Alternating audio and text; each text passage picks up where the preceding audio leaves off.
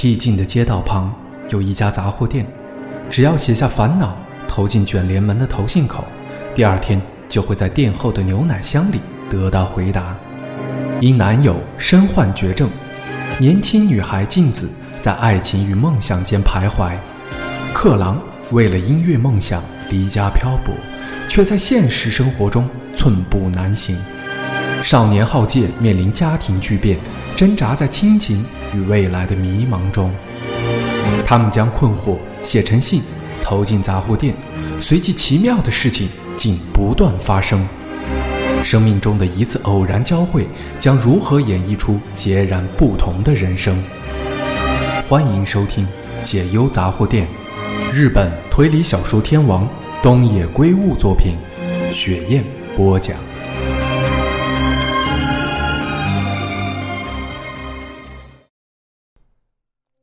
克朗没有走去玄关，蹑手蹑脚地走向那个窗户。玻璃窗内侧有纸拉窗可以关起来，但如今打开了一条缝，可以看到里面的情况。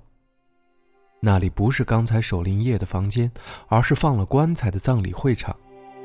前方的祭坛上烧着香，剑夫坐在一整排铁管椅的最前面。克朗正纳闷父亲在干什么，剑夫站了起来，从放在旁边的皮包里拿出了什么东西。好像用白布包了起来。剑夫走向棺材，缓缓打开白布，白布里的东西亮了一下。克朗立刻知道了那是什么，是刀子，是一把旧刀。关于这把刀的故事，克朗已经听得耳朵都快长茧了。那是祖父当年开鱼松时用的刀子。剑夫决定继承家业时，祖父把这把刀传承给父亲。剑夫年轻时。就是用这把刀练习。剑夫在棺材上摊开，把刀放在上面。他抬头看着遗像后，双手合十，开始祈祷。看到父亲的身影，克朗感到痛苦不已，因为他似乎可以猜到剑夫在心里对祖母说什么，八成是在道歉，为从祖父手上继承的店将在自己手上结束营业而道歉，为无法将代代相传的刀子交给儿子而道歉。克朗离开窗前，他没有走向玄关，而是离开了集会所。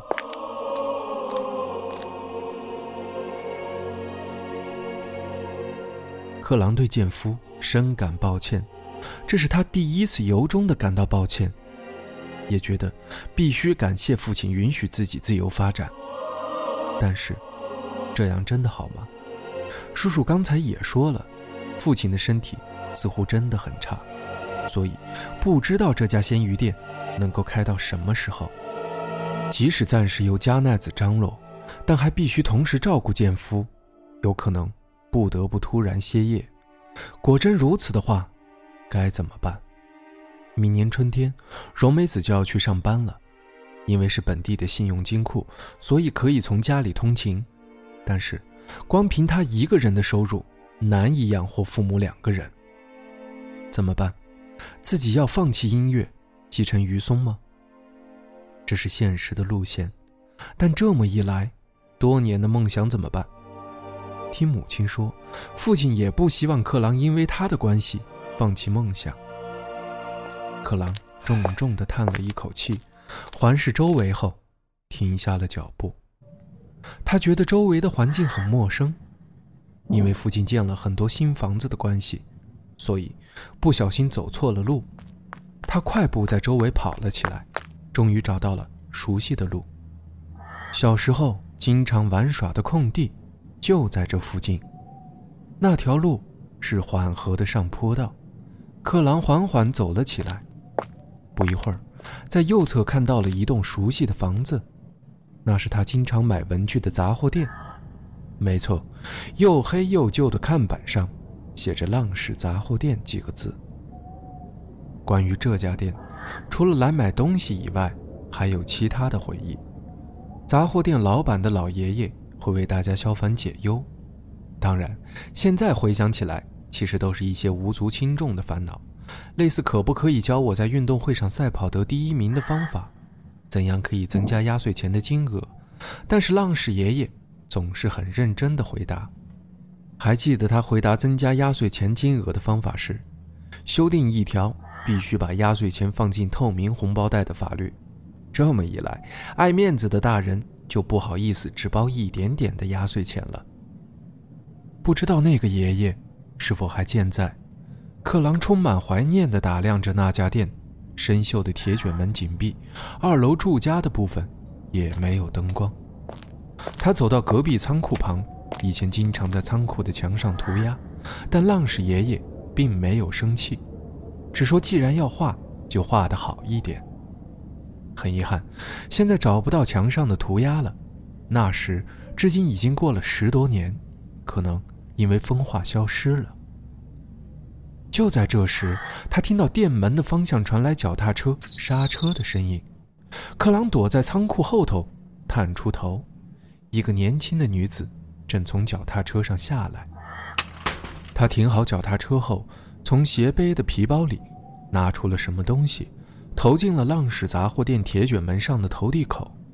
看到这一幕的瞬间，克朗忍不住“啊”的叫了一声。虽然他叫的并不大声，但因为四周一片寂静，所以听起来格外的响亮。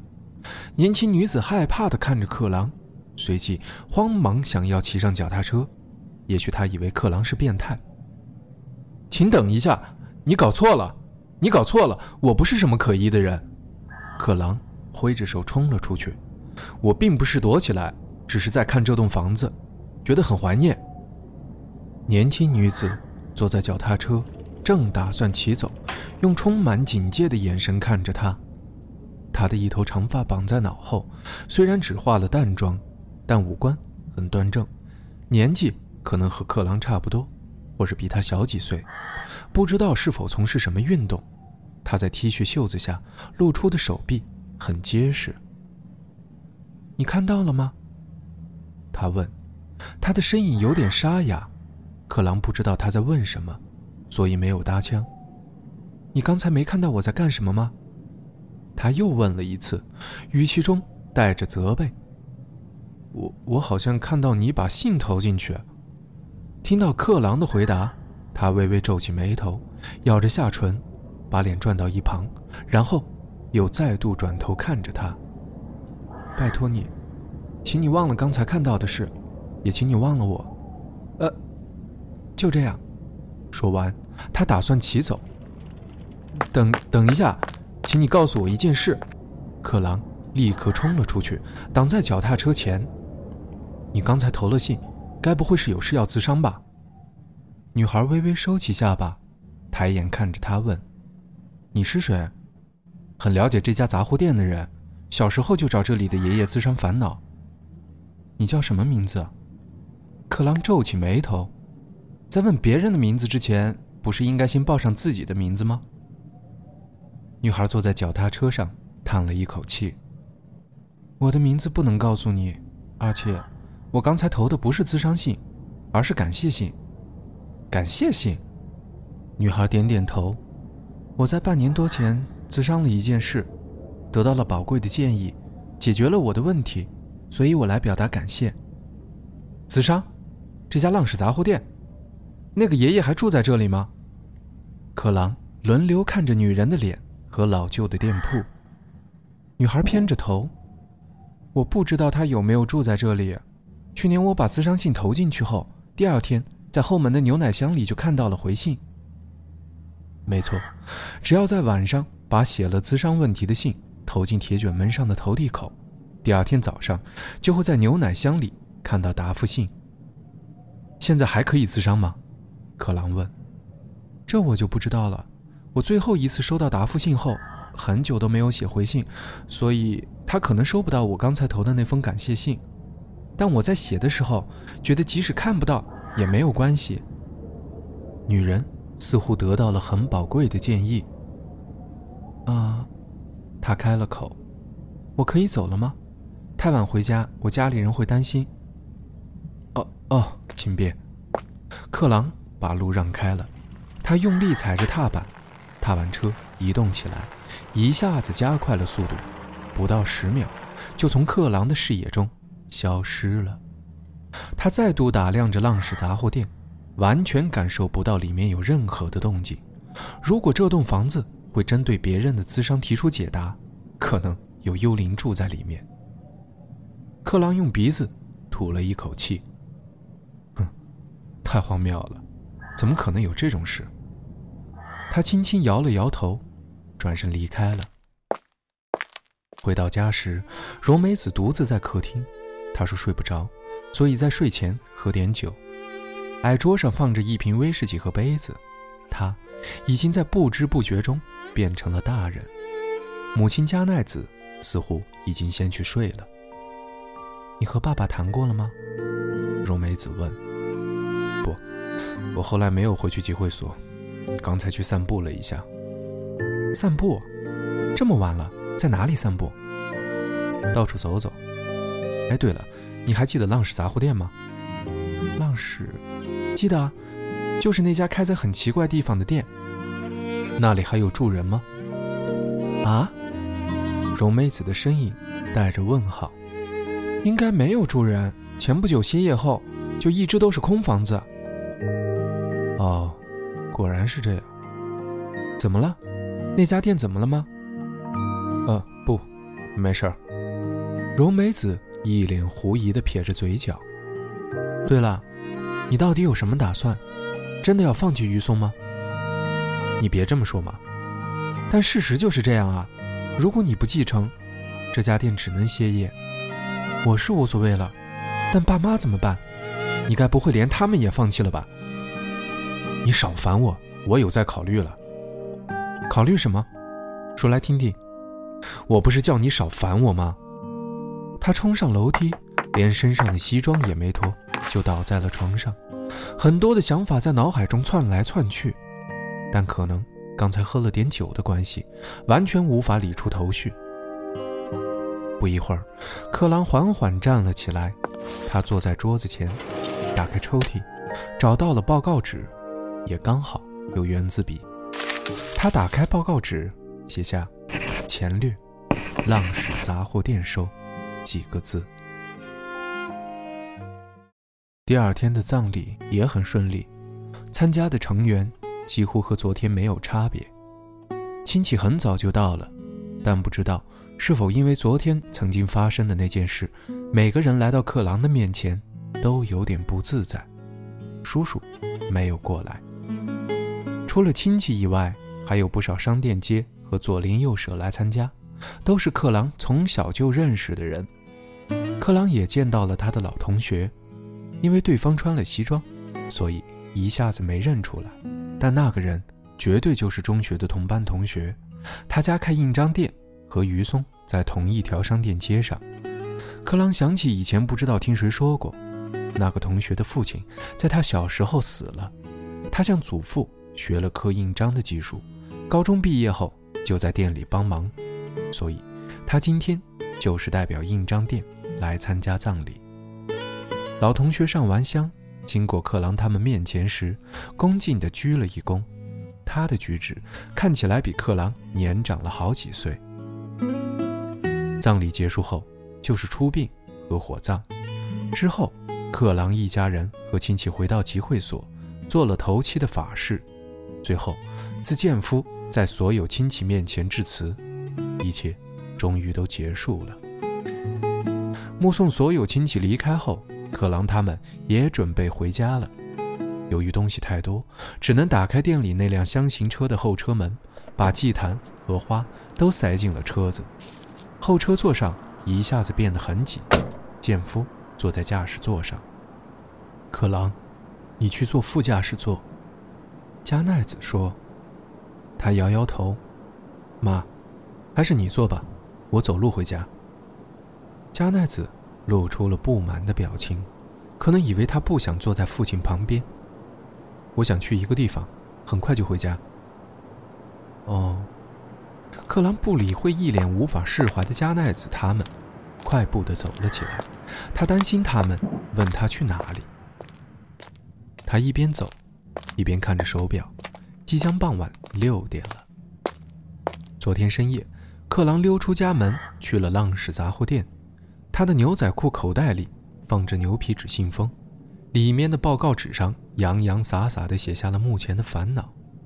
那封信当然是克朗自己写的，虽然他没有留下姓名，但毫无隐瞒地写下了目前的状况，并询问自己该怎么办，到底该追求梦想，还是放弃梦想，继承家业。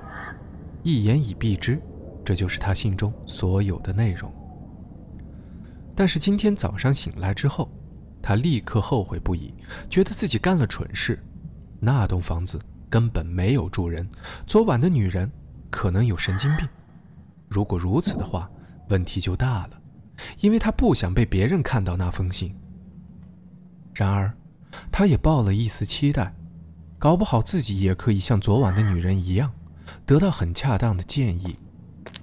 克朗带着半信半疑的心情走在坡道上。很快就看到了浪氏杂货店的老旧店铺。昨晚来的时候太暗，所以看不清楚。现在才发现，原本乳白色的墙壁全都变黑了。店铺和隔壁仓库之间有一条防火巷，沿着防火巷走到底，才能绕到屋后。他小心翼翼地走了进去，以免衣服碰到墙壁弄脏了。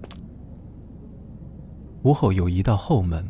门旁的确有一个木质的牛奶箱，克朗吞了一下口水，拉开侧面的盖子，虽然盖子有点紧，但还是打开了。克朗探头一看，发现里面有一个牛皮纸信封。克朗伸手把信封拿了出来，答复信似乎重复使用了克朗原本使用的信封，在收件人栏中用黑色的圆珠笔写着“致鲜鱼店的艺术家”几个字。他发自内心的感到惊讶，果然还是有人住在里面。克朗站在后门前，竖起耳朵，但是完全听不到有任何的动静。难道回信者住在其他的地方，每天晚上回来确认是否收到了自伤烦恼的信？这么一来，就合情合理了。但是，为什么那个人要这么做？克朗偏着头纳闷，转身离开了。这种事。根本不重要，搞不好浪氏杂货店有浪氏杂货店的隐情，但此刻他管不了那么多，只在意回信的内容。克朗拿着信封，在附近转了一个圈，想找一个可以安静的地方看信。不一会儿，他发现了一个只有秋千、滑梯和沙坑的小公园。公园内没有人影。